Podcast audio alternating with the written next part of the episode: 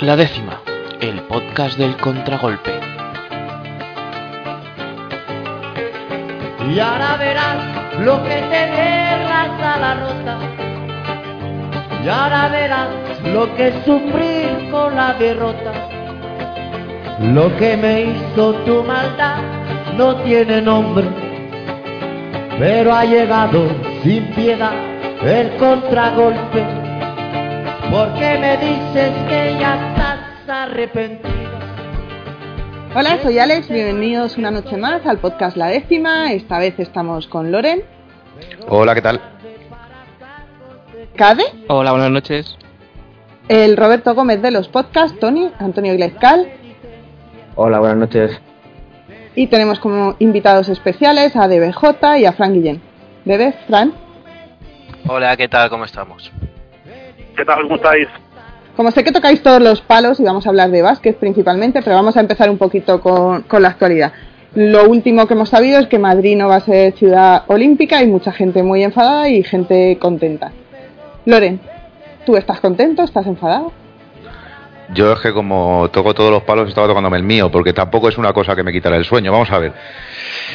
Ni contento ni enfadado. Lo que pasa es que me hace mucha gracia el, tirar las campanas al vuelo antes de tiempo siempre, ¿no? Entonces, pues bueno, hombre, si hubiera tenido 14 años, hubiera pensado que la ilusión de mi vida era ser voluntario en Madrid 2020 y poder empujar a una de las de las sillas de ruedas a la piscina, pues todavía me sentiría más triste. Ahora mismo, pues bueno, lo que me jode y me duele es que llevamos gastados un montón de dinero en presentarnos. Que no digo que la del 2020 no nos tuviéramos que haber presentado, pero a lo mejor la del 2016 no la podemos haber borrado. Bebé, ¿tú cómo lo ves? ¿Qué opina un gallego de que las Olimpiadas sean en Madrid? Principalmente a mí me es indiferente el tema, pero creo que por una parte me alegro, porque creo que es un gasto que, que, bueno, siendo un poco tirando de demagogia, es un gasto que a mí me parece superfluo y que no está el, los tiempos para andar derrochando. Pero bueno, eh, también entiendo que si después de tres candidaturas o cuatro, ya, ya sé- no sé ni cuántas van ya, pues Tres, tres. que- bueno, pues van a ser cuatro, claro. Yo creo que habrá que establecer un poco el límite también en eso.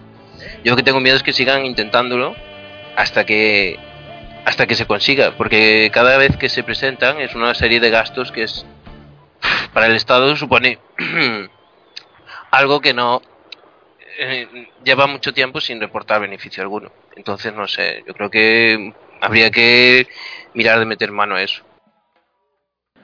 Fran, hemos caído eliminados en un empate al principio contra Estambul, somos tercermundistas. ¿Qué ha pasado con la botella que ha habido revolución en Twitter con sus comentarios?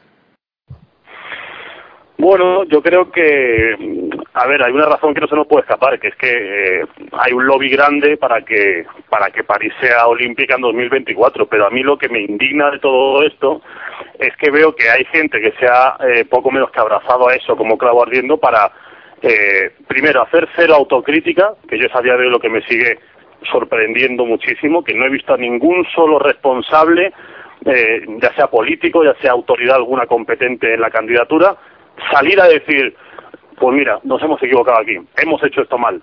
Según, según Alejandro Blanco, según Ana Botella, según cualquiera que escuches, eh, hemos hecho todo perfecto y como siempre el profe nos tiene manía y la culpa es del árbitro que mm, nos ha pitado penalti cuando no tenía que tal y que son todos unos corruptos y que, y, que todo el mundo ha conspirado contra nosotros. Quiero pensar que, claro, evidentemente si hubiésemos ganado mm, nadie hubiese dicho eso, pero como hemos perdido, pues ahora resulta que pues el COI eh, es como es, es una panda de chorizos y bla, bla, bla. Y a mí eso de verdad me entristece mucho porque creo que eh, tres candidaturas después en la era contemporánea no hemos aprendido nada. O sea, no hemos aprendido los errores de 2012 ni de 2016 y en 2020 hemos seguido sin asumir que al final la autocrítica debe ser lo primero y, y, y con respecto a Ana Botella yo la verdad es que lo, lo resumo en un, en un tuit genial que leí que eh, decía algo así como eh, nuestros políticos están tan acostumbrados a hablarnos como si fuéramos imbéciles que se creen que cuando van al extranjero pueden hacer lo mismo.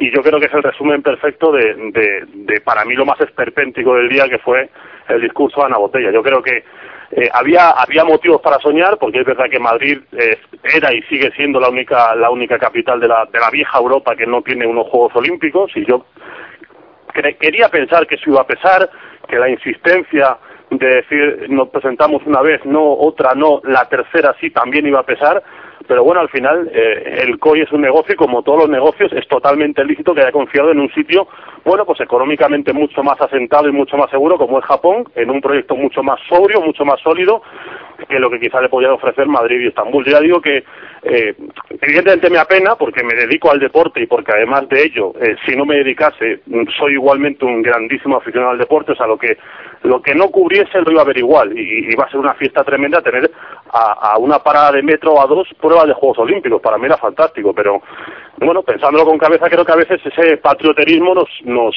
nos traiciona y, nos impide ver los muchos errores que hemos cometido y que esperemos no cometer en el futuro. Pero claro, viendo la autocrítica que tenemos, a uno se le antoja complicado que si pensamos a día de hoy que no hemos hecho nada mal, vayamos a poder subsanar algo de cara a la próxima, a la próxima candidatura, que espero y confío que sea más bien a medio largo plazo. Yo creo que sería un suicidio presentarse en 2024, ya no tiene sentido. Dentro de 15, 20 años quizá tengamos otra oportunidad y espero, repito, que hayamos aprendido de los errores y que por fin podamos traer unos Juegos a Madrid. Tony, tú que defendías que Madrid fuese ciudad olímpica, ¿crees que realmente beneficia tanto unos Juegos Olímpicos a una ciudad? Es un lavado de cara, pero dicen que trae Hombre, mucha yo, mira, yo te corrupción. digo, yo, yo vivo, mira, yo he ido al gimnasio en, en la Perineta.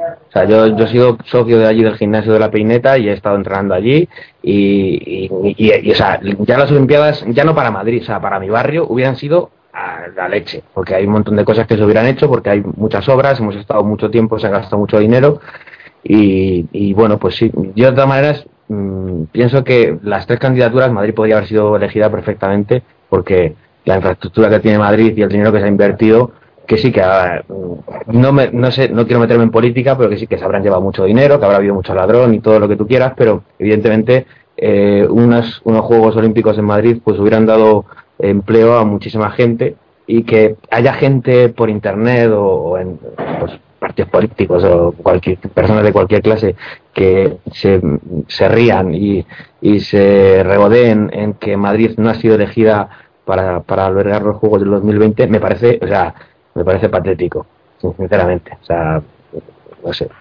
es que no tengo más que decir al respecto ¿sabes? y evidentemente que los Juegos Olímpicos mm, es que tienen aportan y reportan beneficios para, para una ciudad evidentemente llevar a, a Ana Botella y a hacer su, speech porque claro yo no sé teniendo a, a José María Andar ahí viviendo con ellos. Yo sé cómo no le ha pedido consejo para su inglés porque los dos se, se- se- vamos deben hablar la intimidad entre ellos. Pero pero bromas aparte no sé es que, que la gente eh, piense en eso o sea se han hecho unas inversiones tenemos tenemos una, red de, de carreteras subterráneas que no hay en ninguna ciudad de Europa.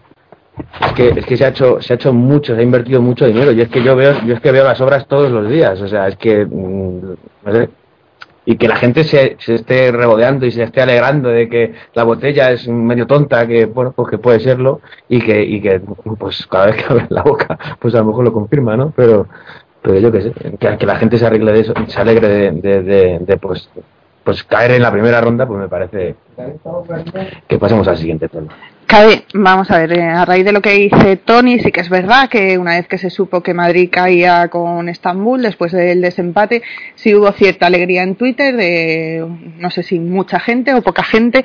Eh, ¿Tienes la sensación de que, de que hemos, los madrileños más, pero bueno, España, que hemos hecho el ridículo? Bueno, hemos hecho el ridículo de esa forma tan patria que es eh, eh, aumentar mucho las expectativas para luego darnos la hostia más grande. Eh, no creo que hayamos hecho eh, el ridículo como candidatura tanto. O sea, yo creo que, que bueno, sí, discurso de la botella aparte. eh, creo que la candidatura era bastante sólida. Creo que era de las pocas que nos, o sea, que llevamos varios años perdiendo contra candidaturas virtuales que no tienen casi nada hecho, pero que como tienen más dinero, eh, pues el, el, digamos que lo que puede llegar a ser parece más de lo que lo que tiene España, pero no creo que la candidatura haya hecho el ridículo como tal. Hemos hecho el ridículo en el sentido de que siempre vamos como que hemos ganado, pero es como cuando antes íbamos a los mundiales pensando que, que esta vez sí y, caíamos en cuartos. Pues esto ha sido más o menos lo mismo. O sea que estamos alineados con nuestra historia. Eh, a mí me da mucha rabia. Yo, yo quería los Juegos Olímpicos en Madrid por, por la misma razón por, por que ha dicho Fran. Yo por un lado a lo mejor tenía la posibilidad de cubrirlos y por otro lado es que me hubiese visto todo lo que hubiese podido, no hubiese dormido nada. Y, y la verdad es que, que me da mucha rabia. Pero por otro lado, creo que el timing para, sobre todo esta última vez, para 2020, ha sido malísimo. Eh, no creo que fuera el momento, creo que teníamos que haber esperado. Bueno, yo eh, quería decir pues, al respecto de, lo que decía Tony. Vamos a ver. Si es cierto que a mí me gustó mucho lo de ya estamos disfrutando del legado. Bueno, no es la palabra mm, a utilizar que dijo una botella, pero bueno, sí es cierto que ya hay ciertas instalaciones que estamos disfrutando de ellas. Pero a mí hay cosas, por ejemplo, que me duelen y creo que me van a seguir doliendo mucho tiempo. Tenemos las eh, obras comenzadas de, de las piscinas que van a ser, eh, pues yo creo que va a ser el monumento y recuerdo del fracaso de Madrid en, la candidatura olímpica. Y creo que si seguimos insistiendo en ello, que si seguimos insistiendo en ello, no es que tengamos una candidatura con todas las instalaciones hechas, que vamos a tener una candidatura con las instalaciones más obsoletas de la historia de los Juegos Olímpicos, ni que las hubiéramos hecho en el Partenón. Que a lo mejor el problema nuestro es tener una candidatura tan montadita. Es que hemos, hemos gastado el dinero previo a tener algo. Es el cuento de la lechera clásico español. No, como no me lo van a dar, pues yo voy haciendo. Y entonces ese yo creo que es uno, uno de los grandes problemas. Y, quizás eh, es lo que más nos pueda doler a los madrileños. Ahora mismo, gracias a que seguramente Atleti ya cada vez más pronto se va a ir a jugar a la peineta, pues este de la peineta se utilizará y hay un gimnasio y no sé qué, pero hay otra serie de instalaciones que nos estamos comiendo con patatas.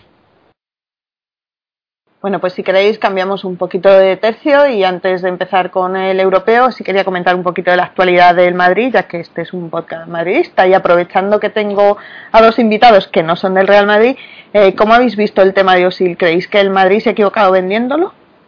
Mm, bueno, yo creo que, es discutible. Creo que hay los dos puntos de vista contradictorios que, puedes decir, Osil es fútbol, o sea, Ozil es alguien que te resuelve partidos, es alguien que juega muchísimo.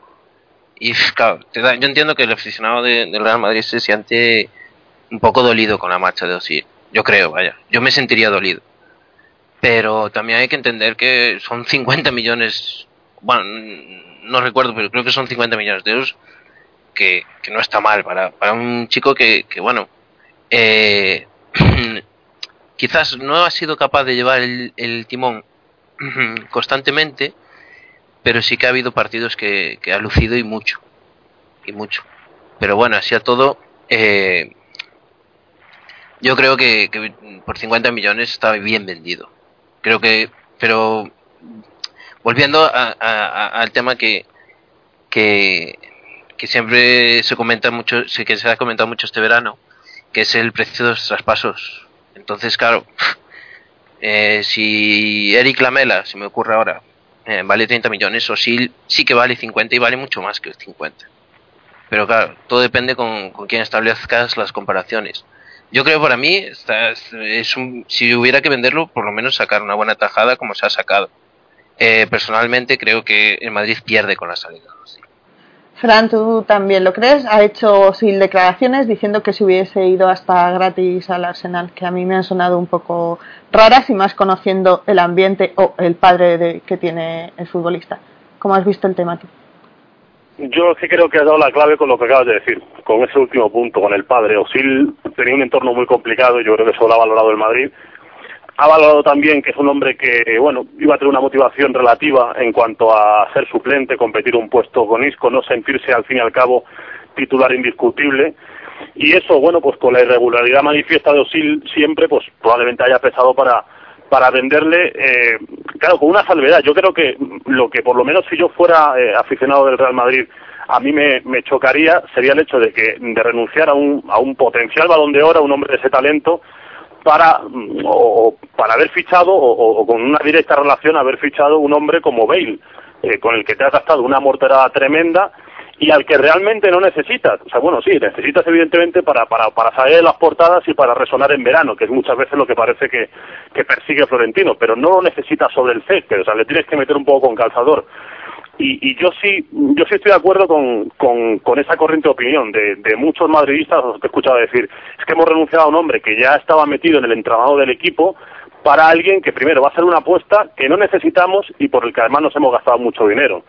Eh, incluso hay mucha gente que te dice también, es que yo antes me hubiese gastado el dinero en un 9, que es lo que realmente necesita el Real Madrid antes que, que en Bale. Vale, vendiendo a Phil, dependiéndome de alguien, pero enriqueciendo la plantilla al fin y al cabo, que es lo que yo creo que, que se refería de Bejote con lo que yo estoy también eh, de acuerdo. Yo creo que es evidente que la venta empobrece, empobrece la plantilla, pero bueno, eh, es verdad también que eh, tiene la suerte Ancelotti de que Isco ha comenzado fantásticamente y es verdad que bueno, es un precio yo creo que fuera de mercado que ha terminado pagando el Arsenal por Osil, con lo cual, con lo cual yo creo que hay, hay, hay razones para pensar las dos cosas, que Osil está bien vendido y que bueno, pues siempre estará ese fantasma de, de Snyder, de Robben, de vender a alguien que en un futuro pues pues igual le estás viendo eh, a un nivel de, de, finalista de balón de oro, pero bueno, mmm, yo comprendo, o sea, puedo decir que yo creo que no estoy muy de acuerdo, por lo menos yo no lo hubiese vendido, pero pensando fríamente en las razones que creo que el grime florentino, puedo entender la venta de. Hombre, Fran, dices que Bale no es necesario, y yo ya defendí en un texto que sí que lo era y entiendo que si Bale está llamado a ser uno de los tres mejores jugadores del mundo, no entiendo por qué el Madrid no va a necesitar a uno de los tres mejores jugadores del mundo. Pero es que Ozil también. ¿Tú crees que necesita a día de hoy más el Real Madrid a Gareth Bale que a un 9? Que si necesita más a Gareth Bale que a un 9, creo que sí. Pero si es que no. meter con calzador, meter con calzador a Gareth Bale en un equipo, pero pero vamos a ver, si es que estamos hablando del mejor jugador de la Premier dos años consecutivos. Si es que es que ese jugador tiene cabida en cualquier equipo del mundo. Yo es, que hubiera dado, yo es que hubiera dado boleto a Di María, pero hablando, habiendo ahí un tema que es que no pero se le ha dado. Phil, ver, pero es que Phil, es que la Espera, Loren, Loren, Loren, Loren, deja terminar a Tony, por favor. Ozil, Ozil quería marcharse del club. Ni más ni menos, o sea, ni, ni padre, Eh, ni no. madre, ni, ni nada. No. O sea, el jugador al final juega donde quiere jugar. No, no, no, no, no, no, Ya- no, ya Tony, Tony, estás equivocado. no, perdón, un momento, un momento, Cade, déjame que termine. Eh, en las declaraciones que ha hecho en, en alemán las hemos traducido en madridismo subversivo y las ha traducido Essels, al cual le mando un saludo, pero eh, es que este tío quería irse de Madrid y quería ser un jugador de referencia en el Arsenal y, y Wenger le prometería galones y le prometería un un estatus que en el Madrid tenía que ganarse porque estaba Isco, había empezado Isco fenomenalmente y, y porque estaba Modric, porque ya- Yarramendi cuando se, se, recupere eh, Yarramendi va a ocupar el medio centro y Modric va a ser otra pieza más que va, que va a subir a la media punta. Y entonces veía que tenía que luchar el puesto y Ozil es un jugador que, que, que en los minutos 60 de los partidos está, está o sea, decirme algo de, de Ozil que, que se recuerde. Si es que mm, con el, en el partido contra el Borussia tuvo una clarísima y la mandó, no sé, disparó con, con, con la escopeta de feria. Entonces, no sé, yo que valorar la, la, la venta de Ozil como que Florentino se ha equivocado me parece un suicidio porque es que es el jugador el que ha querido marcharse. Y así lo ha dejado demostrado en sus declaraciones. Eh, las de ahora, porque una vez despechado, pero las declaraciones de hace un mes decía que quería quedarse. ¿Con cuál No, nos no, quedamos? de hace, ¿Cuál de nos hace dos semanas. Y además es que le escuchas hablar al respecto de ellas y dice, no, yo cuando lo dije eh, estaba, estaba convencido. Tú, tú lo que eres es un memo, ¿me entiendes? Porque cuando salió del, del, del- de los Cármenes, que se metió en el autobús y esa, esa estampa, porque se, se le ha sustituido en el, minuto, en el minuto 60, me parece lamentable para un jugador del Real Madrid. Y un jugador con 24 años que está en el Real Madrid, perdón, yo soy madridista, y cuando uno es madridista se queda en Madrid, y más con 24 años y no se va a jugar, pues eso, a ser la, la, la, la no sé, el capitán o de referencia del Arsenal. Ese gesto que, le- que yo también le reprocho y que me cabreó igual y por lo que yo le daba la patada igual, lo hizo Cristiano. Igual. Para empezar. Pero luego, pero me vas a comparar, me vas a comparar Cristiano Tony, Ronaldo con Ozil, efectivamente, Cristiano no. Ronaldo que Tony, 40 deja hablar a Cade que termine, por favor. La diferencia efectivamente es que el rendimiento de uno y el del otro no es el mismo, pero no, no usemos ese gesto como el de es que tiene que estar fuera del Madrid porque lo han hecho eh, otros a los está que fuera. Dicho que idolatramos. estar fuera. Yo no he dicho que tenga que estar fuera, es que es él el que se ha querido irse. Que no se ha querido ir. Le- Tony, Vale. no- no- de verdad, que él quería quedarse en el Madrid. Ha visto que no tenía sitio, que Claro, que no tenía sitio, no. Que no, que ha dicho estaba- que no quería estaba- ganarse el puesto. Un, un segundito, que no quería, un que no segundito. quería luchar. Tony, cae, vamos a ver, eh, no tenía sitio. Si estamos hablando de que es un futurible balón de oro y también uno de los mejores del mundo, ¿cómo puede pensar que no tiene sitio? Es decir, ¿no es capaz de hacerse con un sitio en el equipo? Que sí, que es capaz de hacerse con un sitio. A ver, lo que yo te estoy diciendo es que yo creo que el Madrid vio que iba a tener un problema y decidió que lo mejor era venderle, pero no creamos que es él que se quería ir. No vendamos películas. Y el Madrid vio un buen negocio y lo hizo. Y me parece una decisión acertada. Pero, tú, o sea, después de, después de oírle, perdón, Alejandra, que te interrumpa, después de oírle decir a, a este hombre que se hubiera ido gratis y cobra 7 millones de euros, que tú, yo es que la credibilidad que le doy a este muchacho es que mm, es entre, entre poco y nada. Que me hace gracia el argumento de es que quería irse. Me hace gracia porque Cuentrao se supone que también, ¿no? Y estamos todos muy alegres de que se quede. Porque no se ha ido. Es que Hombre, vamos a dejar de ser un poquito. Vamos a dejar de. Sí, pero no vamos a dejar de ser demagogos, coño. O sea. No, no, sí, demagogos no, demagogos no. O sea, es que estamos hablando de un jugador que, que, que se le ha vilipendiado, que se le ha marginado, que se le ha tratado desde los medios de comunicación con, con un desprecio que yo no había visto nunca y que eso ha hecho que ¿Desde qué gran parte de de- del aficionado del Madrid, gran parte del aficionado ¿Y del desde Madrid, qué pues, medios de comunicación?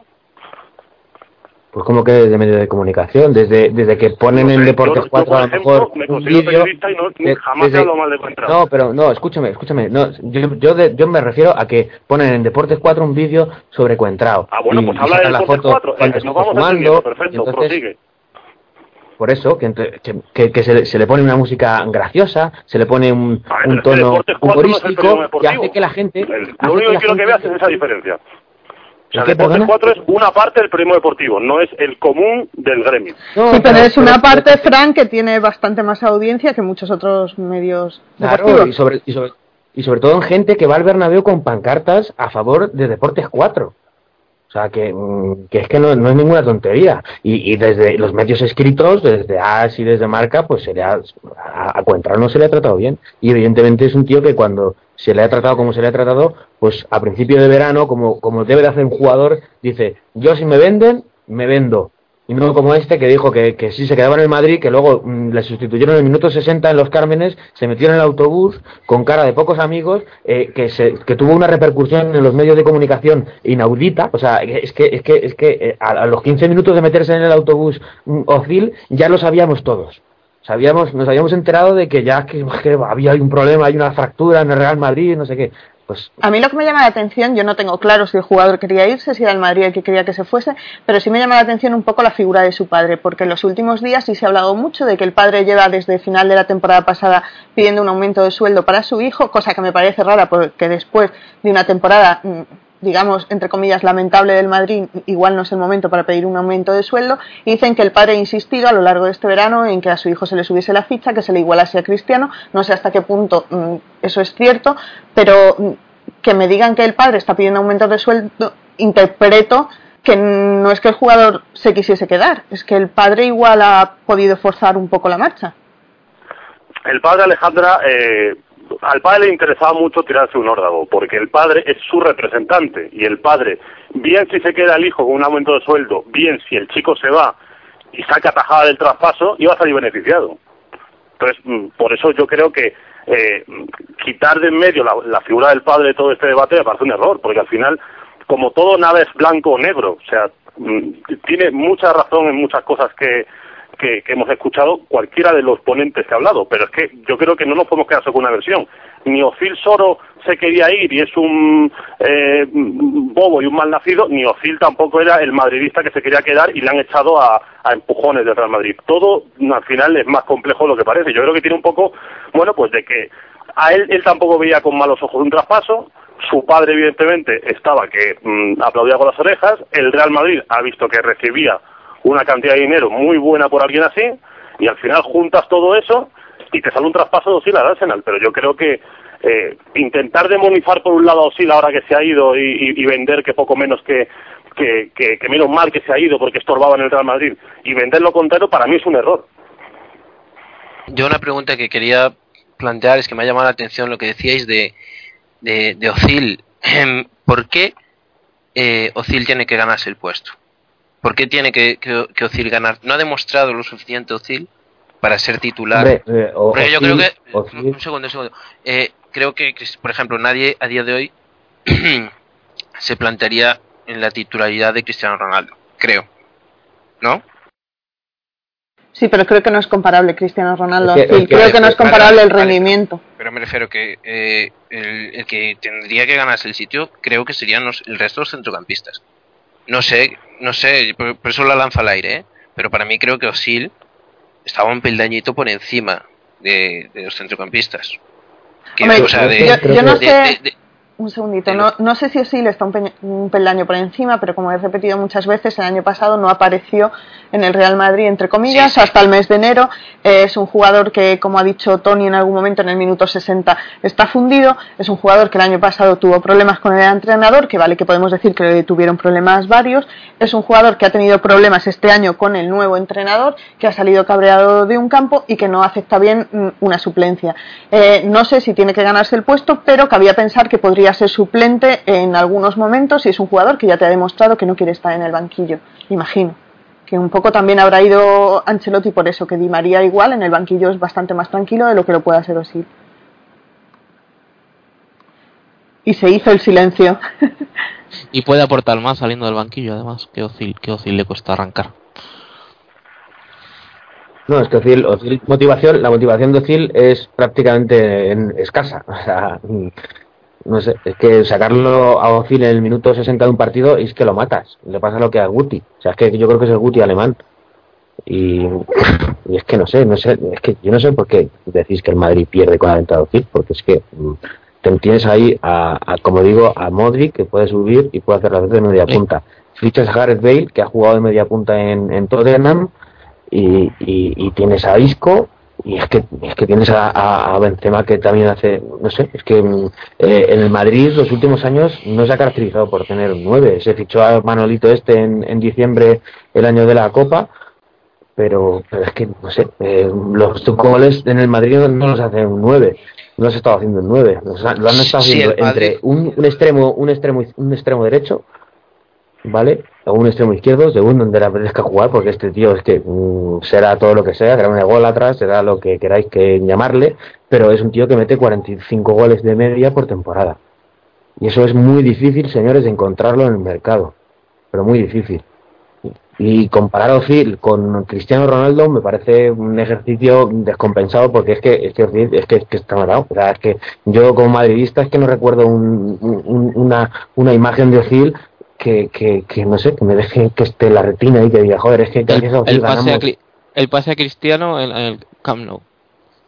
El pase, Es que- el pase a Cristiano. El pase a Bueno, Cristiano. Camp chicos, tampoco vamos a estar discutiendo ahora por, No, bueno, por pases. una- lo- sí, de BJ que- y luego una Loren. cosilla, una cosilla eh, que para mí es clave, o sea, eh, Osi- Osil es clave en los clásicos contra el Barcelona. El paso que el paso que hay de, de estar eh, de que no podían ganar, de que no de que no había forma humana de, de- de derrotar al Barça y menos eh, Nou, eh, Osil tenía la llave. O sea, Osil fue quien abrió la, la muralla, digámoslo así, ¿no? Creo, en mi opinión, vaya. No, yo es que tengo que hacer un comentario porque como he estado fuera y no me habéis dejado para estas cosas, es que si no lo hago reviento, porque va a ser la última oportunidad que tenga. Yo considero que la venta de Ozil es una cagada monumental en el momento en que se ha vendido a Kaká, que era la, la otra única esperanza para el- venga, la media punta madridista. Por favor, Loren. Una oración para Kaká. Venga, anda. Te rogamos, óyenos.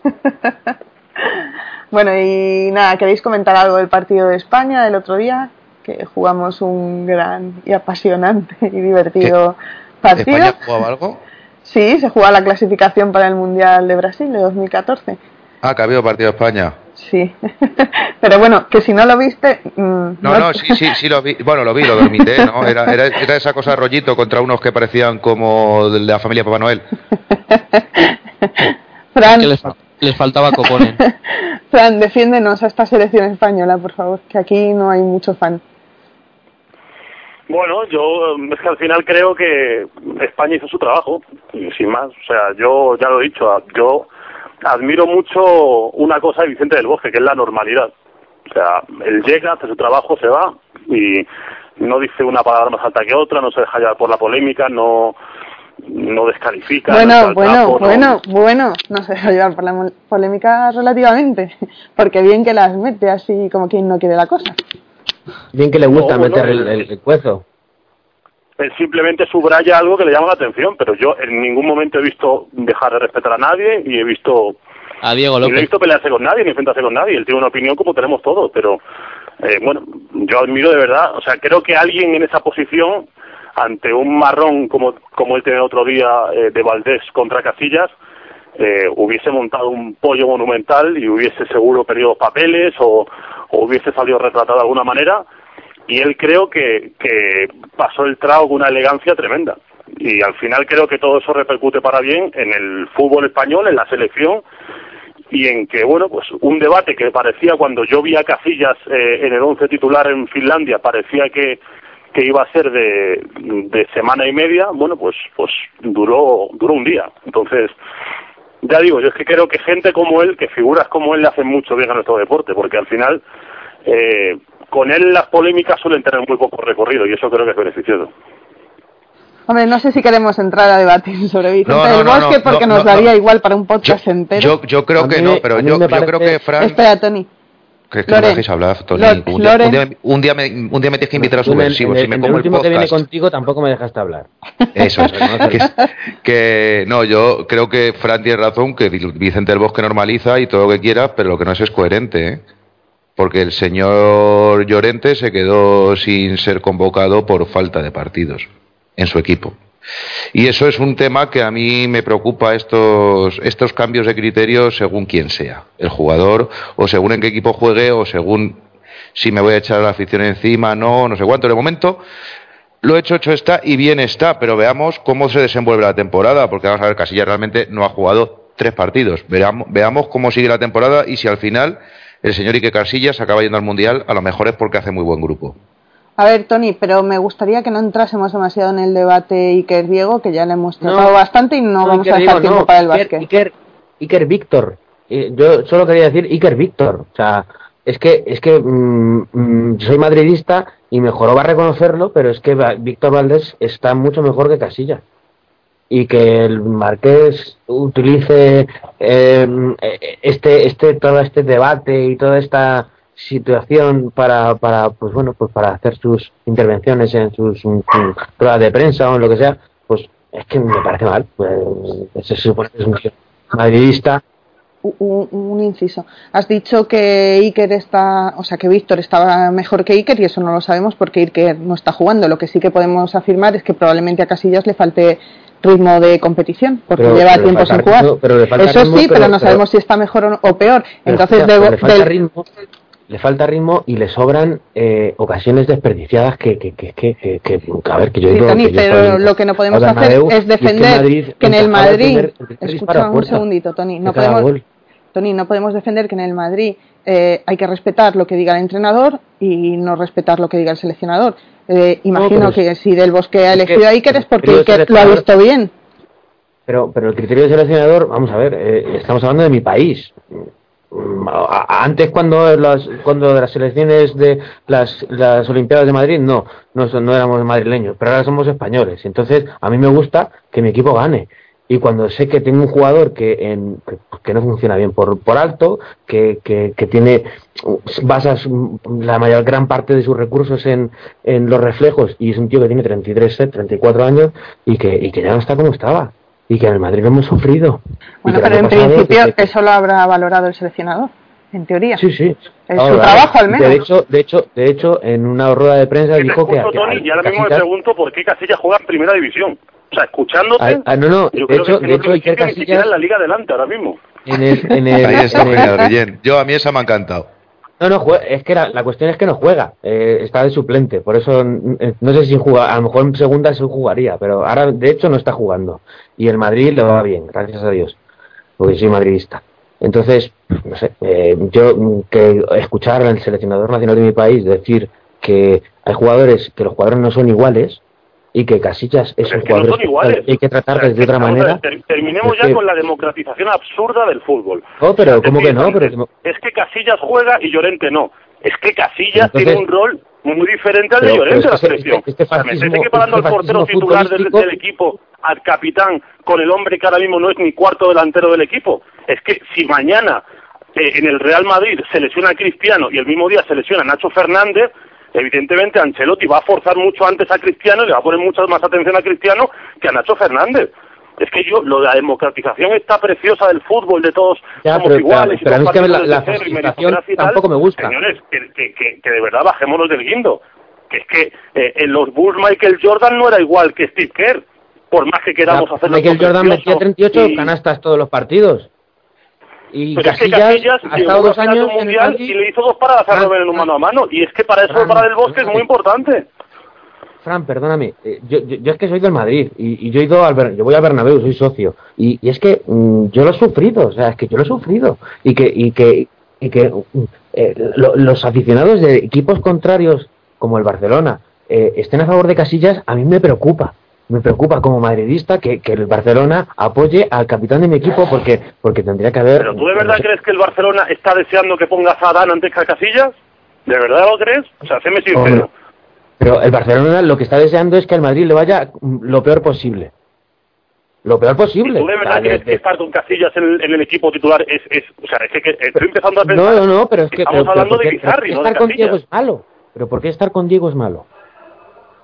No, no, pero es que, yo no estaba en ningún momento de esa conversación. Desde, desde yo que digo me parece un fantástico portero. Estamos hablando de la selección. Y me estás hablando de Casillas como un portero que yo escucho. O sea, si tú eres un ojeador de mi equipo y yo escucho ese informe sobre Casillas, no lo ficho ni para el Cercedilla. Respeto pues por el haces bien, haces bien, haces bien porque es un jugador en, en el ocaso de su carrera. Joder, yo ver, Tony, Tony, Tony, Tony, creo que se nos, creo que se nos va la crítica. Creo que se nos va la crítica de las manos, eh. Yo también estoy de acuerdo con Fran, se nos va la crítica de las manos, joder. hombre, yo, yo en parte también entiendo, por ejemplo, lo que ha dicho Tony, a mí que el Barça defienda tanto a Casillas me preocupa, porque yo soy la primera que defiendo a capa y espada a Rosell y quiero que siga de presidente de, del Barça muchísimos años y entiendo por qué lo digo y, y qué motivos tengo y entonces pienso, un culé que está tan a favor de Casillas lo está haciendo por lo mismo que yo defiendo a Rosell. Entonces, hasta cierto punto me puede preocupar. ¿Que estamos exagerando que Casillas no es un portero de segunda división? Pues no. ¿Que sigue siendo el mejor portero del mundo? Pues ahí sí que habría debate. Pero nos vamos a ir al básquet y dejaremos este debate para otro momento. Joder, que me queda con ganas. No, pero decir, Alex, somos, somos muchos los que nos gusta el fútbol. O sea, y yo, si a mí ahora mismo viniera alguien y me quisiera quitar a Iniesta de la selección, me cabrearía y juega en el Barça, pero me cabrearía. O sea, es que yo creo que hasta ahí creo que es que también entendamos. Yo creo que se nos ha ido un poco también. Yo creo que ya hemos hecho las dos Españas de Machado con los porteros del Real Madrid y se nos ha ido la pinza. Bueno, chicos. Loren, ¿tuviste, ¿tuviste la Copa de Confederaciones? ¿Viste Tony. Perdón. Sí, que Castillas no hizo una buena confederaciones. Hasta ahí podemos estar de acuerdo. Fran, a neófitos como Tony y yo en el básquet, cuéntanos este europeo con cómo está organizado, es decir, cuántos partidos tiene que haber antes de la siguiente ronda, cómo, cómo está yendo la selección española. Cuéntanos. Bueno, a grandes rasgos os diré que es un europeo extremadamente largo, os habréis dado cuenta, eh, porque bueno, la FIBA cambió el sistema de, de juego y por primera vez hay cuatro grupos, pero en vez de ser de cuatro como era normalmente, son cuatro grupos de seis, con lo cual 24 equipos, que bueno, es una barbaridad al final han entrado muchos equipos que otro era impensable que jugasen un Eurobásquet, me estoy refiriendo por ejemplo a Suecia, me estoy refiriendo por ejemplo a Georgia, naciones emergentes en el básquet, pero que todavía no tienen el nivel para a mejor competir con la eh, España, Francia, Serbia, Lituania, etcétera. Y bueno, pues eh, eh, tiene una segunda fase en la que se acumulan las victorias contra los rivales que se han clasificado. ¿Qué quiere decir esto? España, por ejemplo, eh, se va a meter en siguiente ronda con un partido ganado y uno perdido. ¿Por qué? Porque lo que ha hecho con las selecciones que están eliminadas no vale para nada. En ninguno de los equipos que han pasado a segunda fase, lo que han hecho contra selecciones que ya no están en el torneo vale para algo. Eh, es como si empezásemos un torneo desde cero, solo contando los eh, choques directos entre las selecciones que sí van a estar, como digo, en esta segunda fase y ahí España acude con, eh, bueno, pues un gran cartel, la verdad, porque en un grupo, eso siendo muy exigente, pero bueno, ha tenido partidos correosos, como el partido contra Croacia, que ha solventado muy bien, el partido quizá estrella contra Eslovenia, eh, fue fue la decepción porque fue el partido que en el que yo por lo menos esperaba ver a la España que dando el nivel que yo pretendo que dé o que yo como aficionado quiero que dé el nivel que yo quiero verle contra Francia, contra Grecia, contra Lituania, contra los equipos punteros. Ahí España perdió. Es verdad que, bueno, pues hay que poner un asterisco un partido que de primera fase, que es en cancha contraria con todo lo que eso conlleva y en el que, bueno, pues España al fin y al cabo controló durante dos, tres cuartos con más o menos solvencia el encuentro. Es verdad que al final hubo un apagón y se fue. Eh, quitando España, ha sido un torneo con muchas sorpresas, ahora las comentaremos, eh, con muchos eh, equipos débiles que eh, le han mojado la oreja a selecciones grandes, con equipos como Finlandia pasando a segunda fase sin contar prácticamente ninguna quiniela, y con grandes decepciones, dos sobre todo, la selección turca que sigue demostrando que jugando un Eurobásquet o un Mundo Básquet o cualquier competición FIBA fuera de las fronteras de Turquía, lejos de su público, no da el nivel y no da la competitividad sobre todo porque el talento lo tiene pero es verdad que parece parecen que estar a otro a otro tema. Y la selección de Rusia este sí se esperaba algo más porque eh, recordemos que Fotis Katsikaris que era el que iba a ser seleccionado ruso durante este torneo y mucho después porque había firmado un contrato muy largo con la Federación Rusa eh, dejaba un par de días escasos antes de empezar la concentración de pretemporada de, de pre-Eurobásquet por decirlo así de preparación para este torneo dimitía dejaba la concentración y eso ha, ha provocado un cisma tremendo en Rusia, jugadores que eh, se han revelado, jugadores que han renunciado y, eso al final ha, terminado afectando una Rusia que, que ha sido un cero a la izquierda en estos torneos y que lo va a tener complicado para para reorganizarse y para más o menos reafirmar su rumbo. Quitando eso, pues eh, quizá la única selección entre las grandes favoritas, y digo Francia, y digo Lituania, y digo Grecia, eh, que se ha colado ha sido Italia, que ha sido la sorpresa agradable. Ahora también la desarrollaremos, pero yo creo que es el equipo que con menos potencial más, más ha conseguido y ha vuelto a ser la Italia, por ejemplo, de aquella de aquellos Juegos Olímpicos de Atenas. Una Italia muy correosa, muy agresiva, con un tiro exterior que en un día de rachas puede matar a cualquiera y una selección a la que yo personalmente eh, no quisiera encontrarme nunca enfrente de este europeo. Después de lo dicho por Fran, no sé si hay mucho más que añadir, porque ha sido muy completa su información. Cade, ¿qué más nos puedes aportar?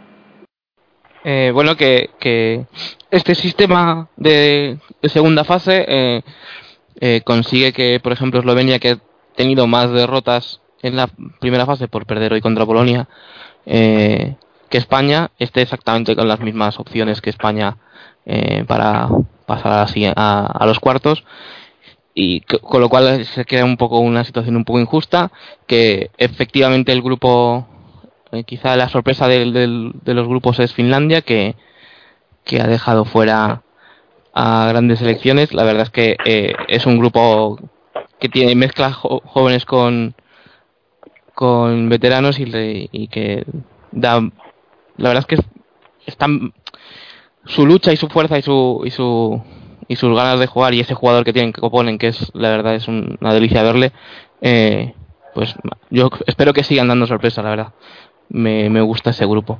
Si quieres te cuento un poco cómo han quedado los grupos. Eh, ahora tenemos dos grupos, grupo el, son grupo E y grupo F. El grupo E sería compuesto por Francia, Serbia, que parten con dos victorias, Lituania, Ucrania con una victoria, Letonia y Bélgica con ninguna victoria. Y en el grupo F están Italia con dos victorias, España, Eslovenia, Finlandia y Croacia con una, y Grecia con, que es nuestro primer rival el jueves, eh, con cero victorias. BBJ, ¿qué selecciones te gustan? Aparte de la española, supongo. Mm, bueno, pues pues no, o sea, la española no me gusta, pero bueno. Eh, quería hablar sobre la selección de Italia, me ha parecido increíble. O sea, me he enamorado de la selección de Italia eh, eh, parece que, que, acuden a, al espíritu de Basile, ¿vale? Yo tengo muy mitificado a, Gianluca y, me parece una selección que te puede hacer daño desde fuera, pero muchísimo. Eh, y por dentro tiene alguna acción como Luigi Datome y que puede ser bastante interesante también. Entonces creo que, no, no quiero ser alarmista, pero eh, vale que España tiene un nivel mm, que todos sabemos cuál es, ¿no? Pero quizás es de, se notan mucho las ausencias y, todo eso, pero creo que puede llegar a sufrir España en esta, en esta segunda fase. No para quedar eliminados, pero creo que puede llegar a sufrir. porque Grecia viene mordida. O sea, Grecia va a salir a por todas. Viene con, con cero victorias y dos derrotas. Entonces, a partir de ahí, ya tiene que ir a todos los partidos que son tres, a muerte todos. Con Spanulis recién llegado, como quien dice, y, creo que, bueno, es peligroso. Y después el partido contra Italia también no me da ninguna confianza, porque me ha encantado. ha sido la selección que más me... No, no he visto todos los partidos, pero la selección que más impresión me ha causado ha sido Italia con bastante diferencia. Loren, ¿tú tienes tantas reservas como de BJ? Hombre, de cara a ganar el, el, europeo, todas y alguna más. O sea, de cara a hacer un buen papel, ¿no? Y yo creo que eh, estamos viendo un baloncesto de España distinto, por supuesto, porque los jugadores son distintos al que estamos acostumbrados. De todas formas, siempre cabe decir, y lo digo, y lo digo siempre que hay alguna competición de selección de baloncesto, que es que cuando hablamos de mundiales, cuando hablamos de Olimpiadas, sí, ganarlo es el logro, porque estamos en Estados Unidos, no principalmente pero quizás el europeo sea la competición, bueno, no, quizás es la competición más compleja que una selección de baloncesto se puede echar en cara porque por el gran nivel de, equipos que hay. Aún así, eh, este año está bastante descafinado por las ausencias. Es cierto que aquí no te vas a cruzar con un Angola, que aquí no te vas a cruzar eh, con un, no sé, Irán o unas cosillas así que a priori serían países con menos tradición baloncestística y sobre todo desde, desde que tanto la URSS como Yugoslavia decidieron decir que en vez de presentar un equipo presentamos 18 eh, entre nosotras, pues es como con Eurovisión, que antes veías una maciza rubia y ahora ves 17. Eh, es, la cosa se complica, ¿no? Y bueno, quizás eh, la clave está viendo, viendo los equipos clasificados. Tenemos Letonia, Lituania y Ucrania por un lado, luego tenemos Serbia, Croacia, Eslovenia, seis de, de 12 que vienen pues de antiguas repúblicas soviéticas o de antiguas repúblicas yugoslavas. ¿Que de ahí va a estar el ganador? Mm, pues no sé yo, no sé yo qué decir. ¿Que España puede ganarlo? Pues por poder puede, pero yo no le veo, no le veo grandes, grandes, grandes posibilidades de ser oro olímpico con esta selección tan descafeinadita que llevamos este año. Tanto se está notando las bajas de Pau Gasol, de no sé quién más no está. Como ya os he dicho, no tengo mucha idea de baloncesto. Juan Carlos Navarro, entre otros, por ejemplo, es un señor que juega en el Barça. Que... Sí, sí, la bomba Navarro, hasta ahí llegó. Eh, pues sí se notan, sí se notan porque... Pero se nota la de Gasol en España o la de Navarro como la de Kirilenko en Rusia. Eh, yo creo que es algo que está afectando a, a, todos los grandes equipos, así que no creo que deba ser una excusa. Eh, la rotación de España sí se ha visto más afectada, no sé... yo, yo, es que no estoy muy de acuerdo con la selección que hemos llevado, pero bueno, una vez están ahí son los míos, así que les defenderé a muerte. Pero, pero yo creo que las bajas sí se notan porque el juego de España no puede ser lo mismo cuando el que sustituya al pivo titular no es otro pivote NBA, sino es un es un Xavi Rey que está de, de, novato prácticamente en este Eurobasket. Y sí quería aprovechar para decir que, que en realidad yo veo más favoritas a las a las a las Francia, Italia y España, incluso a España la meto en, en, esa terna, porque pese a que Francia no está haciendo un buen europeo, para mí tiene junto a Mark, el mejor jugador de, este europeo, que es Tony Parker, y que te puede definir el solo partidos. Cosa que no tienen muchas de las otras selecciones, incluida Italia. Y de Italia creo que está ahora mismo, eh, creo que va a pecar, eh, no la novatada, porque no se puede decir que Italia sea novata en un Eurobasket, pero sus jugadores son muy jóvenes, está yendo a muerte a cada partido sin dejarse nada, va un poco de sobrada el gesto de, de Gentile contra Grecia, quedando 11 segundos yendo a machacar el aro eh, y encima cuando le hacen falta regodearse, eh, va un poquito sobrada y creo que eso lo va a pagar a, no sé si en la segunda fase, pero sí en los cruces. Es curioso porque eh, al, hilo de lo que comentas de las bajas, creo que, que, que, Italia precisamente le ha favorecido.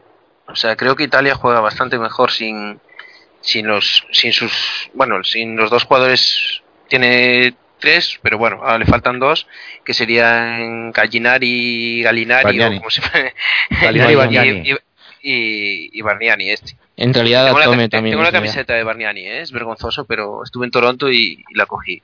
la tengo ahí guardada, metida en un cajón, pero bueno. Y, y es curioso Pues porque juega mucho... fregar los platos, estas cosas, los, los secas, se seca bastante bien la camiseta. No, para dormir, para dormir de vez en cuando, pero bueno, eh, el, el rollo es que, que me parece que juega mejor porque eh, está el, el jefe, que es un jugador porque también tengo bastante debilidad, como es Bellinelli, y, y después está el equipo. O sea, me refiero, hay un capitán, como digamos, entre comillas, y después está el resto. Y el resto también juegan bien entre ellos. No sé, a mí me parece que, que el- por ejemplo, que no esté Bargnani pelándoselas y, y- y el otro, pues, no sé, creo que juega en ese sentido a Italia le ha favorecido tener bajas, creo, desde mi punto de vista. Una cosita que me ha llamado la atención, de lo poco que he visto, eh, me pareció ver una imagen de Rudy Fernández metiendo algún que otro triple y Qué mala leche tiene, pero es que Rudy Fernández marca triple. Pero por Dios, pero- ya, pero yo me acuerdo que fue con- en Me la, pareció final, la final ve. urbana que te han contado. ya, pero es que creo que contra el Barça no metió ninguno o estuvo mucho tiempo, no sé si llegó a meter uno, en el último partido. Entonces, Uno de, mm, 20 o uno de 21, ¿cuántos habían sido? Ya no me acuerdo. sí, algo Sí, así, uno eh. de 23 o alguna historia de esa. Eh, ¿Qué pasa? que no Que, le- que con la selección el aro está más cerca, no, no termino de, de entender. Pobre Rudy que, que mató un perro y ya le llaman mataperros, ¿eh? joder. Es que como si no fuera jugador Rudy Fernández. Es que, Un hombre que hay que recordar que eh, en su día, porque después le quitó el récord Stephen Curry, pero en su día fue el novato que más triples convirtió en toda la historia de la NBA en una temporada, la temporada de su debut. Ya, pero en la NBA, España en su momento, o sea, la NBA está más lejos todavía. Está más lejos. la de tres. ya, ya, pero me refiero que en el Madrid se ve que le cuesta más al chico En una serie. eso es. Fue, en una serie, fue contra Barcelona. Yo, de todas formas, eh, por volver un poquito al europeo y dejarnos de hacer sangre sobre el pobre Rudy Fernández, porque yo he puesto a hacer sangre, le diría que porque está con Helen Lindes en vez de Helen Lindes conmigo, eh, diría que las sorpresas no solo se ciñen a este europeo, ¿no? Porque ya hemos visto la clasificación americana y que las wild card para el Mundial cosa que a mí nunca me han gustado, el rollito de las wild card. ¿Por qué no te lo ganas en el campo y tenemos que invitar? Bueno, eh, van a estar complicadas porque ya parecía que China va a necesitar una, Brasil debería necesitar otra, Rusia y Turquía van a necesitar otra. Mm, No sé, a este paso vamos a tener que, si el europeo se ha ampliado a 24, el mundial va a tener que ser de 48 equipos o decir, vamos a jugar un mundial sin Asia que sería una opción también muy bonita, decir, venga, va, que Asia no venga este año, el año que viene dejamos fuera a África y vamos así turnando. La suerte es que Escola ha salvado a Argentina. la FIBA que, que está estudiando el, el limitar a una por continente las wildcard. Con lo cual Bu- tendrían Rusia y Turquía tendrían un grave problema. ¿eh? Y bueno, esperemos que no caiga, porque la, la segunda fase pasarían todas al Mundial. No, ¿verdad? O sea, del europeo nos Claro. hemos ido al mundial, ¿no? No, no, es que vas a ver. El no, no digo, porque me estoy perdiendo un poco, que me Sí, el- informéis. El, el- el europeo. Es que los, eh, los da- primeros da- da- clasificados da- del europeo se clasifican directamente al mundial. O sea, digamos que en vez de haber fases clasificatorias para un mundial, los torneos continentales actúan como fase de clasificación para el mundial. En- entonces, en este caso, pues imaginaos que se queda fuera, yo que sé, Serbia o, o España, y entonces ya la tenemos montada otra vez. Puede ser bastante, bastante divertido. De todas formas, si van a repartir una wildcard por continente, los de Papúa Nueva Guinea deben estar dando saltos, pues a lo mejor les toca algo. Bueno, y esta semana, ¿qué, qué encuentro no hay que perderse? Que yo no tengo ni idea. ¿Cuál tengo que ver?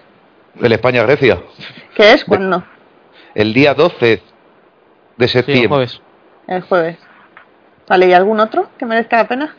Muchos, Lituania-Francia, tenemos por ahí. No, el- Li- el 11 de Lituania, creo- no, Litua- Lituania, Ucrania. Y Eslovenia Italia. Son los tres, diría yo, son los tres que destacaría. ¿Te gusta más Letonia Ucrania? yo diría que a Francia? partir de ahora, quien pueda ver los, los más que pueda, que vea los más que pueda, porque ya sí que eh, partidos María va a ver los precisos. Es El que sí, es- Finlandia-Eslovenia es muy interesante. Vale, pues tomo nota. No puedo, no puedo dejar pasar la oportunidad, ya que está BJ aquí, aunque no tiene que ver con el europeo, si es de básquet. Es que no me quedó claro, eh, ¿ha pasado algo con un jugador del Barça de básquet al que han rescindido el contrato? sí, Phil le, han, le han dado un- una carta de despedida. Pero porque Resulta estaba enfermo que- o algo así, ¿no? Sí, bueno, no se sabe, no se sabe muy bien qué ha pasado ahí.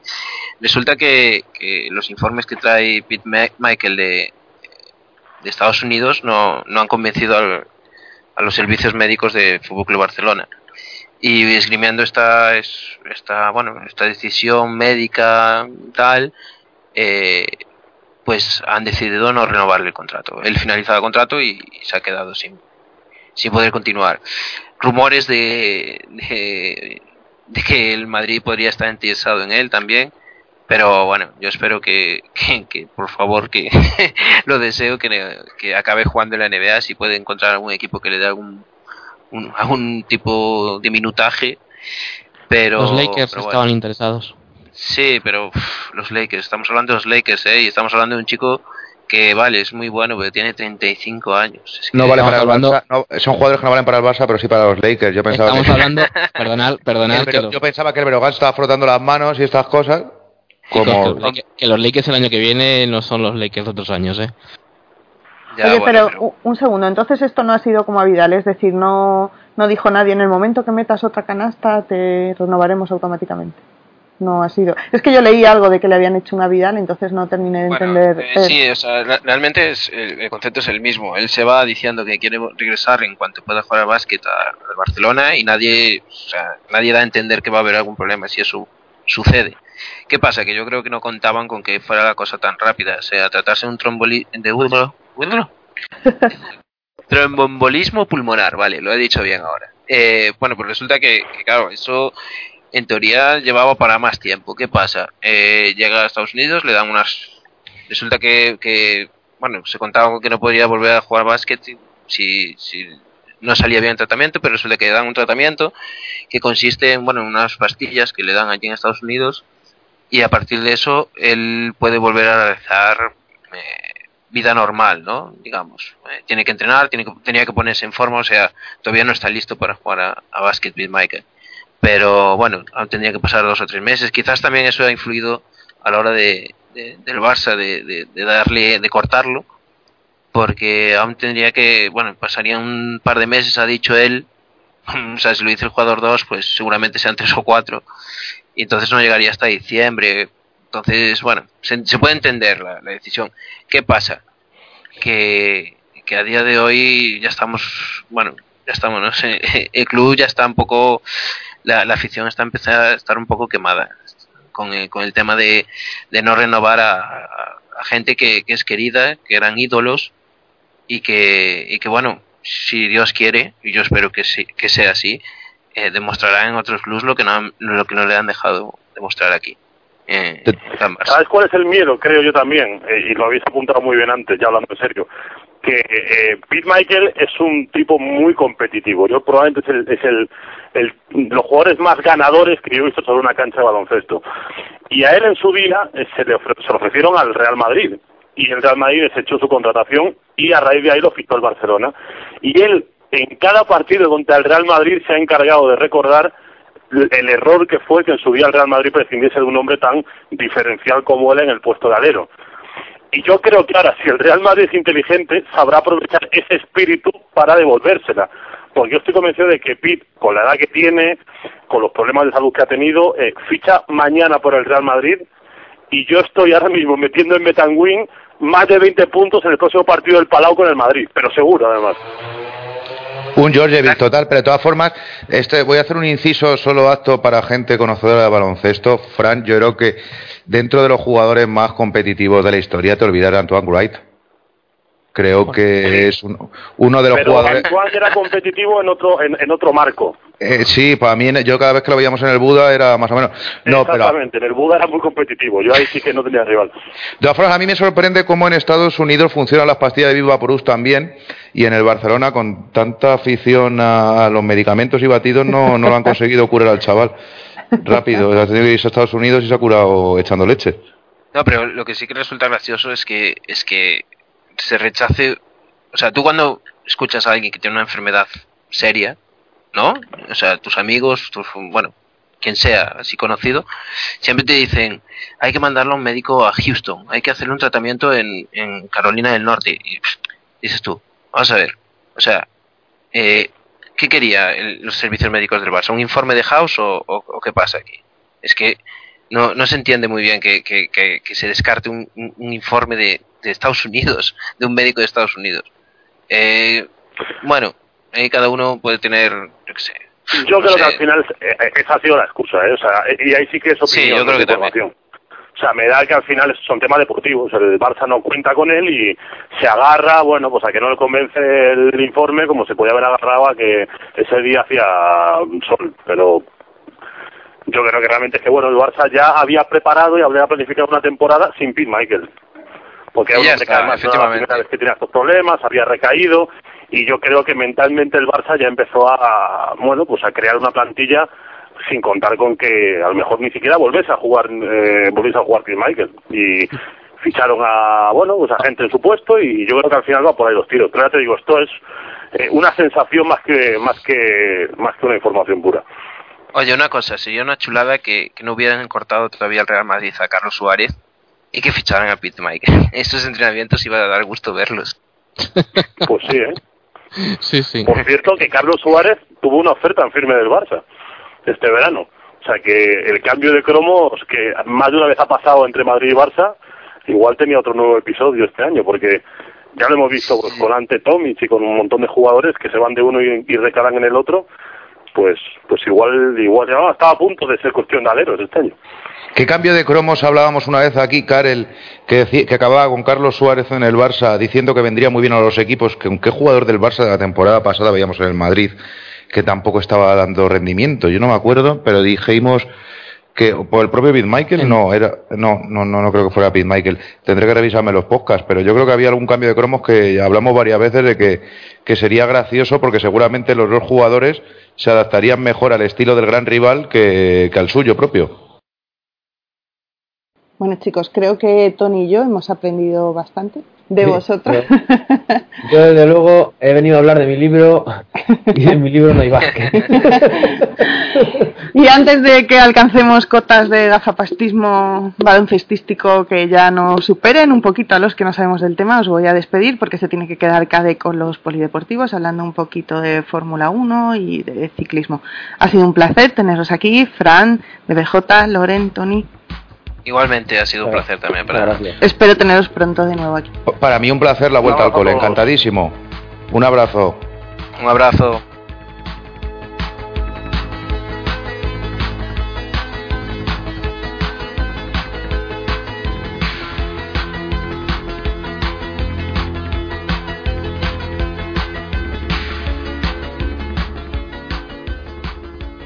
Bueno, pues es el turno ahora de, del ciclismo, a hablar de la Vuelta a España. Para, como siempre, para ello está con nosotros Enrique, nuestro experto. Buenas noches, Enrique.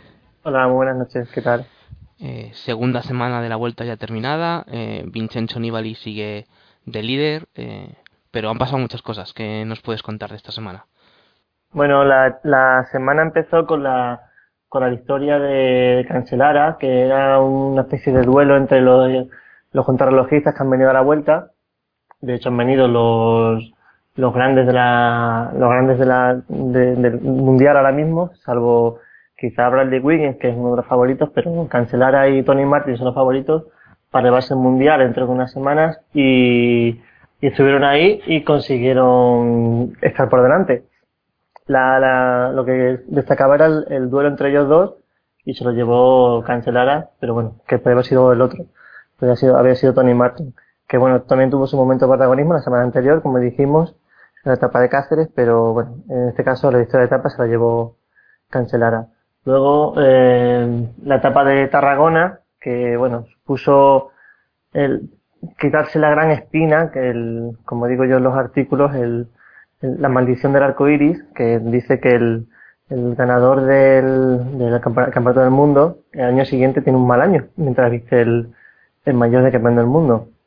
Y eh, en la etapa de Tarragona, como digo, pues Philippe Gilbert, que es el campeón del mundo este año, pues ha conseguido ganar y quitarse, digamos, esa, esa espina, conseguir la primera victoria en, en toda la temporada. Un corredor que, que se destaca por, por ser un, un ganador en, en, en todo el año.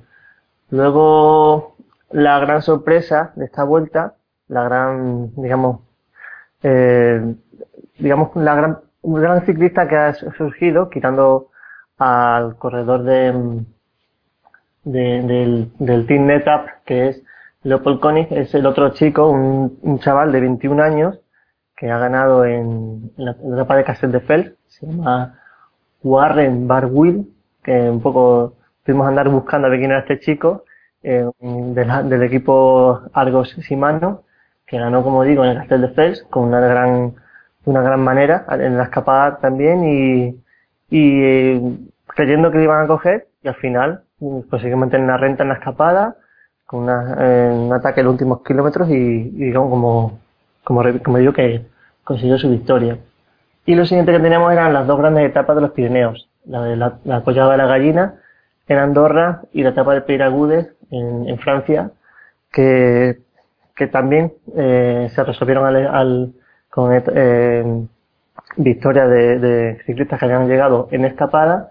La Collada de la Gallina, donde el año pasado tuvimos un, precioso duelo entre Contador, Purito y Valverde, que ganó Valverde, pues este año el ganador ha Daniel Rato, en una etapa que se puede decir que es de las que hacen afición o las que quitan las ganas de montar en bici, las, dos cosas, porque una etapa que han pasado de la etapa anterior de tener a 30 grados a esta con eh, subir los puertos a, a 5 grados y luego evidentemente bajarlos y, con nieve y lluvia y fue un, día digamos espantoso para la práctica del ciclismo.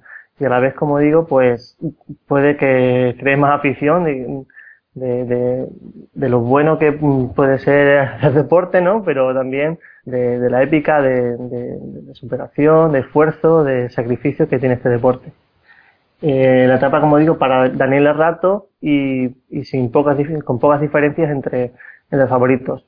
Los cinco llegaron, los cinco primeros de la general llegaron juntos, pero eh, hubo muchísimas bajas. La más así eh, llamativa puede ser la de Luis, Luis León Sánchez, que iba en la escapada, iba en, en cabeza de carrera, tuvo que bajarse de la bici con hipotermia, o también la de italiano, Daniel, eh, perdón, Iván Basso, que iba eh, también los puestos cabeceros de la general y también tuvo que irse para casa con, con síntomas de hipotermia. Y por último, la etapa del, del domingo, en, en el mítico, la mítica prolongación del Peire Sur, que es en Peiragudes, que la victoria fue para Alexandre Geniez del, de la G2R, que, perdón, de la Francés de G, perdón, que consiguió una victoria también a la escapada y de una manera un poco bastante importante de una persona que no, también hicimos como Barwill, que no sabemos quién era y, y tuvimos que andar también buscando de quién, de quién se trataba.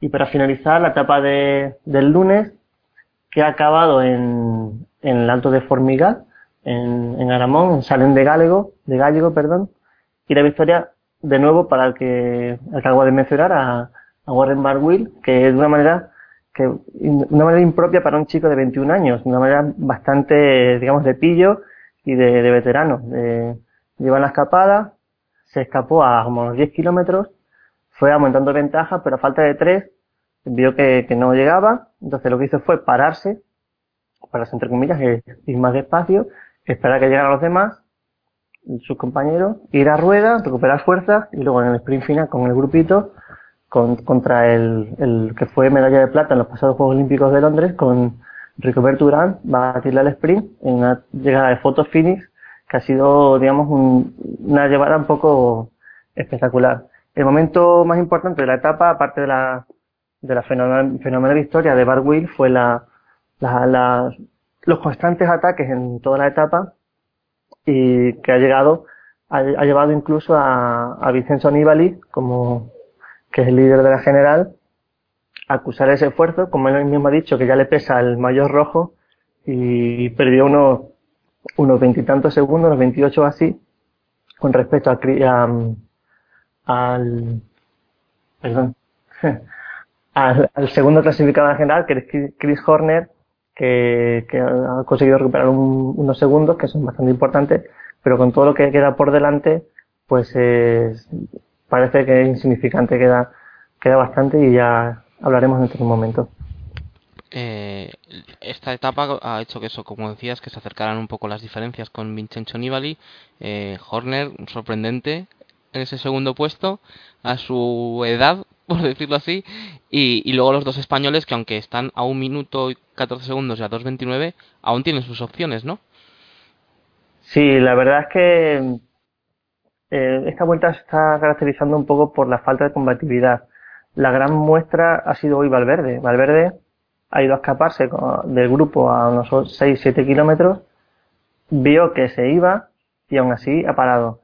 Y al final, evidentemente, la, han vuelto a coger, a, coger por detrás. Y se, se han visto escenas de, del pelotón a lo ancho de la carretera, en una muestra de que no se iba, iba a mucha velocidad y que, y que no, no había mucha combatividad. Esperemos que esto cambie. Se ha visto hoy la debilidad de Nibali y, y Chris Horner que dijo en la etapa de Piragudes que no le parecían suficientemente altos los porcentajes de la subida como para atacar y marcharse. Que es sorprendente, por un lado, la juventud de Barwill para ganar con 21 años, pero también yo diría que todavía mucho más es la de Chris Horner para, con, sus 41 años, que ya dijimos en estas semanas pasadas que era la persona de mayor edad que ha vestido un jersey de líder en cualquiera de las tres grandes vueltas, eh, una persona con esa edad veremos a ver hasta qué punto aguanta esas tres semanas y lo que viene ahora, que, quizás más fuerte, más con más dureza de lo que hemos pasado hasta, estos días. A pesar de la nieve, a pesar del frío y a pesar del cambio de clima de una, semana a otra. ¿Y qué nos queda de aquí al final? ¿Qué, podemos esperar de esta, de esta última semana?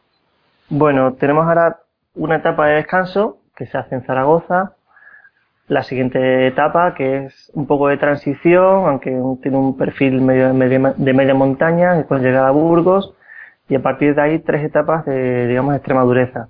La primera, que se llega al alto de Peña Cabarga, la, famosa etapa que, eh, llegada que pudimos ver una etapa de hace dos años con, entre Chris Fromm y Juan Jocobo, y una etapa que se presume espectacular. Una un poco de transición, pero de media montaña, que también es importante, que se llega al Alto del Naranco, en Oviedo. Y el penúltimo día, el sábado justo antes de acabar la vuelta, la, la gran etapa de la más espectacular, donde se espera una afluencia masiva de espectadores, algo parecido, digamos, se podría considerar al, al, al Alpe d'Huez en el Tour de Francia, que es el Alto del Angliru. Eh, no suele deparar demasiadas ventajas porque son puertos, sobre todo el Angliru, de tanta porcentaje que, que no suele dar demasiadas diferencias, a no ser que haya algún desfallecimiento. Y en esta vuelta estamos viendo que desde la mismísima segunda etapa estamos viendo etapas de, con llegadas en alto, quitando la de Burgos y quitando la de Madrid, de las cinco etapas que quedan, tres acaban en alto y veremos a ver hasta qué punto aguantan las piernas de los corredores. Y Nibali, lo de hoy ha sido, lo de hoy mm, en, en, Formigal ha sido un, un espejismo, y simplemente porque hace mucho aire, porque ha acumulado el cansancio estos tres días, o se recupera, o, o lo de Horner son bravunerías, o, o simplemente está echando el rollo para ver si intimida a los demás, o, los españoles, como has comentado antes, eh, Purito que ha comentado en, en televisión española que, que es la etapa que tiene marcada, que es, digamos, mítica, una historia de un escalador en el Alto de Angliru, o Valverde, que no se le dan mal del todo a este tipo de, ese tipo de llegadas. Veremos a ver hasta dónde llega cada uno y esperemos que, haya alternativas y si gana uno de los españoles, mejor, aunque yo soy partidario de que gane el mejor, sea de donde sea. Eh, yo quisiera hacer un comentario como aficionado al ciclismo y es que no estamos viendo gran parte de lo que está sucediendo en la carrera.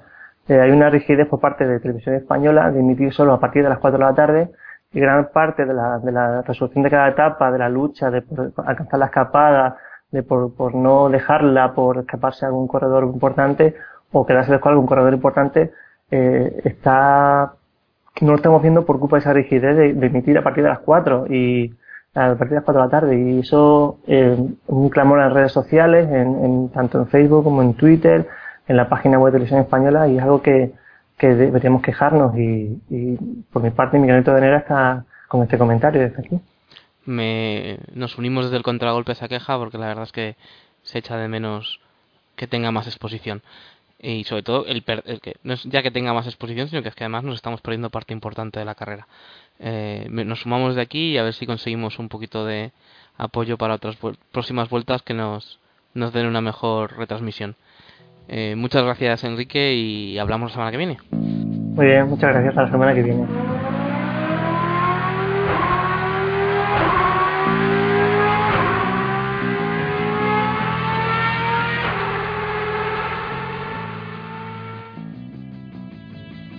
turno ahora para la Fórmula 1, Gran Premio de Italia, en Monza, casa de Ferrari, pero la historia no fue como quizá esperaba Fernando Alonso y la escudería italiana. Para contárnoslo está Víctor Estacado, como siempre, nuestro experto en Fórmula 1. Buenas noches, Víctor. Hola, buenas noches. Eh, cuéntanos, ¿cómo, ¿cómo fue el fin de semana para, para Alonso y Ferrari? Bueno, pues quizás no, no lo he esperado por algunos, pero sí lo esperado por, una gran mayoría. Eh, victoria de, de Vettel eh, en casa de Ferrari, por lo que fue un gran, un gran golpe de efecto. Y bueno, eh, comenzó un poco cronológicamente. Eh, sorprendió la Q2, la eliminación de Hamilton y, Raikkonen. Hamilton que lleva ya 67 carreras ya entrando en hasta la Q3 y todo, y sorprendió no, no verlo. Sorprendió bastante que para un circuito que, que es rápido, y que se esperaba que más o menos Mercedes, eh, Mercedes, Lotus tuvieran una, una, buena actuación, no fue, no fue tal que así, la verdad.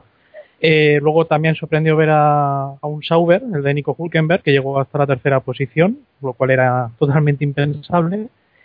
Y eh, bueno, lo que fue el, morbo, podríamos decir, de, de, este, de este Gran Premio, que fueron las declaraciones de Alonso, ya que en la Q3 en principio tenía que ir de liebre para obtener algo de rebufo eh, Massa con, eh, perdón, Alonso con, con Massa, estando Massa por delante, y no fue tal que así. Aparte que el timing del equipo de Ferrari volvió a ser un, total estropicio otra vez, y lo cual le hizo quedar a la quinta posición. Eh, Acláranoslo, Víctor, ¿qué dijo? ¿Dijo Skemi tonto o geni, genio? Eh, irónicamente.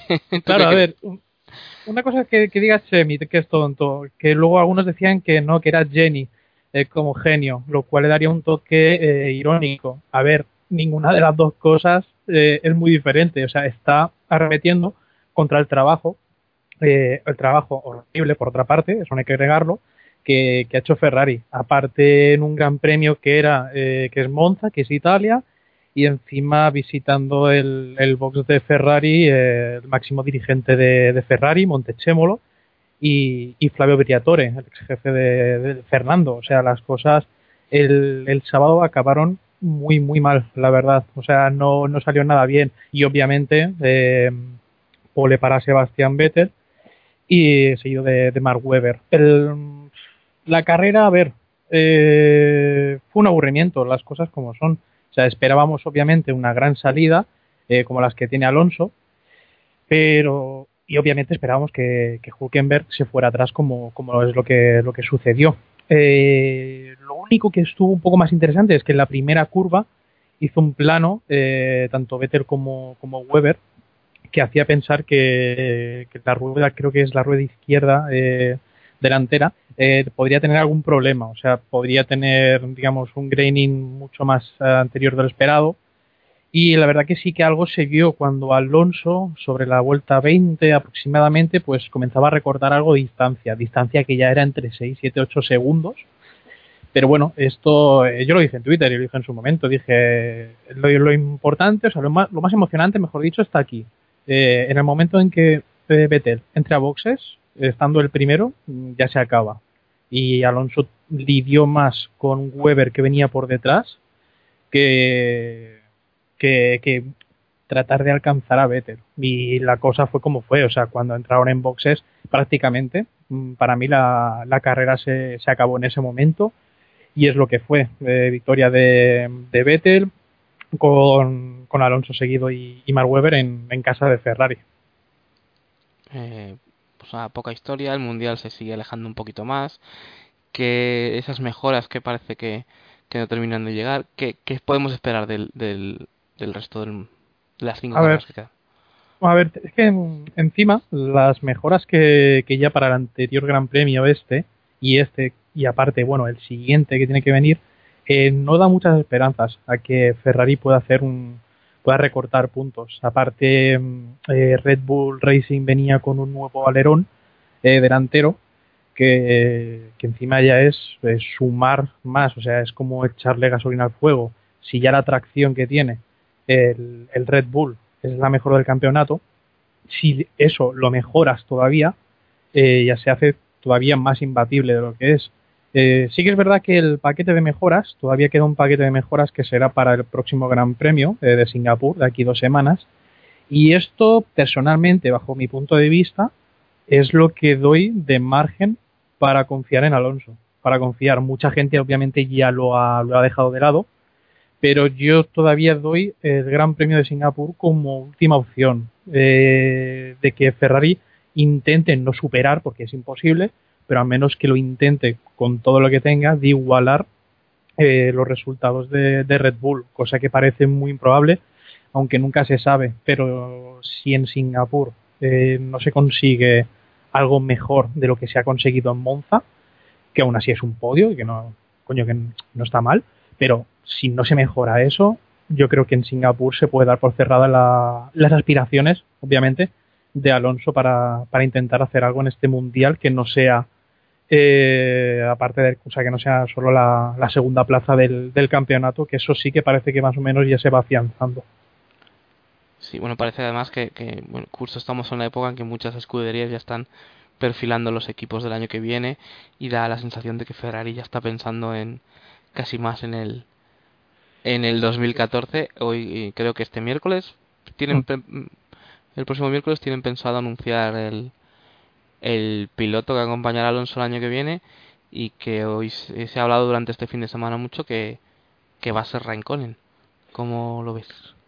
Uh, es una variable Raikkonen, la verdad. O sea, no es algo que sea fijo. Eh, no sabes lo que te puede esperar con, con Raikkonen. Eh, obviamente, eh, a nivel de competitividad dentro del equipo, pues va a estar bien porque al menos Ferrari, al fin, eh, va a tener dos pilotos por escudería y no uno y medio, como decía yo.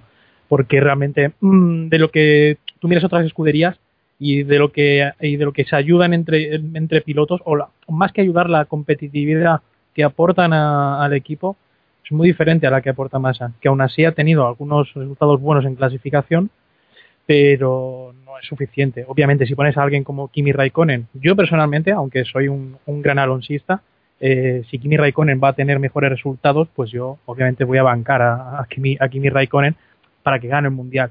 Pero por mí es una buena noticia. Eh, luego también está la, otra, la noticia de Ricciardo, que ya está confirmado para, para Red Bull el próximo año. Pero bueno, son movimientos que, que irán habiendo. Está prácticamente confirmado, casi casi, lo de Kimi Raikkonen.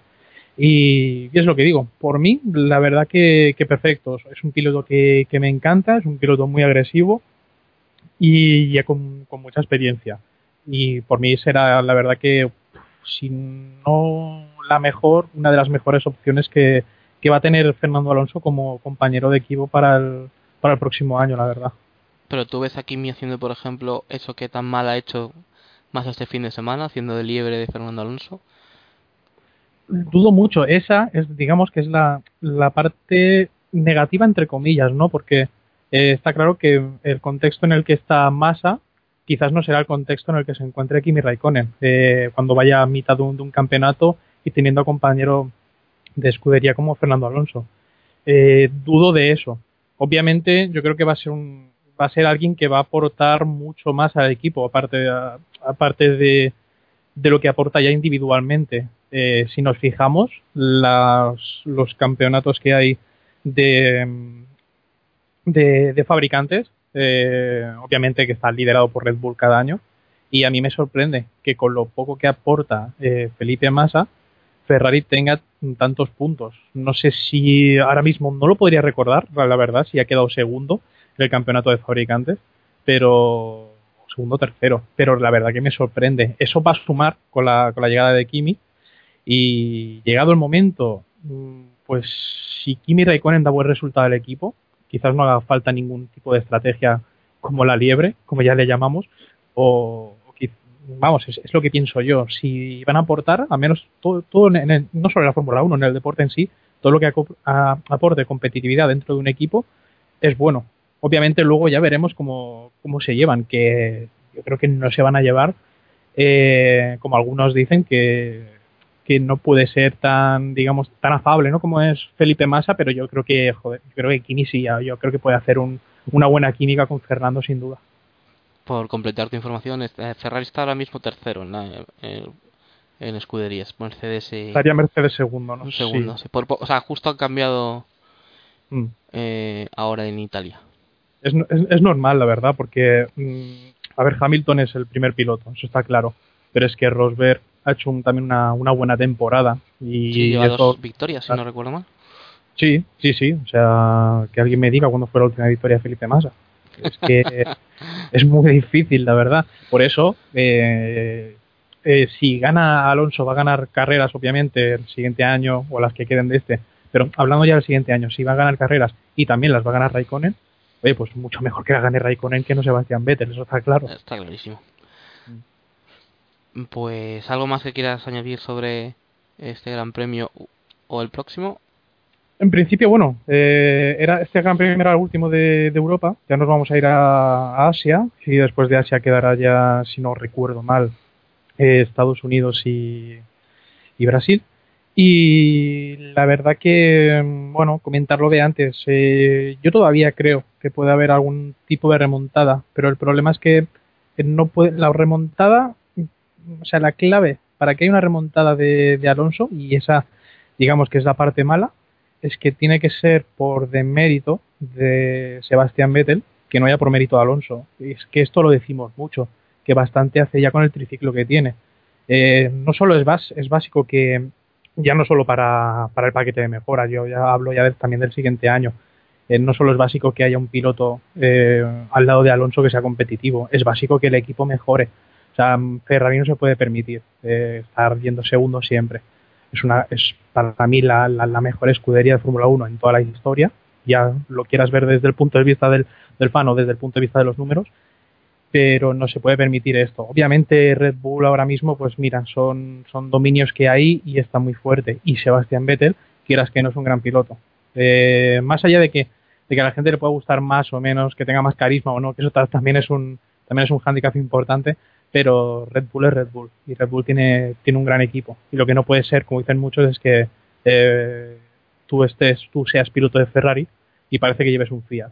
Entonces, eso sí que tiene que mejorar, todo el equipo tiene que mejorar y yo creo que las caras y, la propia presencia de, de Montechémolo en, en el box de Ferrari, porque eso sí que ha sido para verlo, eh, yo creo que eso es un, es un toque de atención muy claro para el equipo y para todo lo que tiene que mejorar el, el próximo año. Yo este año es lo que digo, mantenemos todavía un poco de confianza, pero si en Singapur no cambian las cosas y tiene que cambiar de manera radical, eh, yo creo que ese, ese- digamos es ese match ball que queda, pero si no cambia, obviamente pues vamos a disfrutar de lo que queda de, de, campeonato, para los que les guste la Fórmula 1, claro, pero habrá que también ya con un ojo ya pensando en la siguiente temporada, por desgracia, la verdad. Pero bueno, veremos aquí dos semanas en Singapur. Veremos a ver cómo, cómo van las cosas, ese paquete de mejoras eh, último que tiene que venir de Ferrari, que no confiamos ya, pero bueno, si no confiamos, pues al menos nos llevaremos la sorpresa y, veremos a ver, eso sí, mm, la máxima suerte para, para el asturiano, que desde luego, eh, pese a que mucha gente le lo critique, pese a que mucha gente vea en, en, en Alonso que es un quejica, que, que critica demasiado al equipo, pero cuando comienza la carrera y acaba, para mí es el mejor piloto que hay en la parrilla, porque lo que está haciendo con ese coche y lo que está compitiendo es para mí lo que, lo que no tiene nombre. O sea, para mí está haciendo un esfuerzo que es descomunal. Y eso siempre hay que, hay que admirarlo, la verdad. Perfe- perfeccionista, eh, perfeccionista, competitivo y asturiano. O sea, no se puede esperar otra cosa de Alonso en este caso. Eh, muchas gracias, Víctor. Si quieres, te emplazo otro día. Hablamos de, la, de cómo afronta las pretemporadas Ferrari. No sé si está ahí un poco la clave, ese túnel de viento que llevamos dos o tres años hablando de él. Y, y otro, en otra ocasión, o quizás lo- o al final de temporada, lo podamos hablar más largo y tendido. Muchas gracias. eh, hablamos dentro de 15 días. Nada, un placer y a ver si podemos, como dije en el anterior podcast, a ver si podemos comentar una victoria de Alonso, pues a ver si podemos comentar algo bueno ya directamente para, para Singapur. Un saludo. Mm, Perfecto, muchas gracias. Y esto ha sido todo en esta edición de la décima, el podcast del contragolpe. Eh, nos escuchamos la semana que viene, que hoy nos hemos ido un poquito de tiempo. Buenas noches. You let me penetrate you. You let me complicate you. Help me. I broke apart my insides. Help me. I've got no soul to. Help me. The only thing that works for me. Help me get away from myself.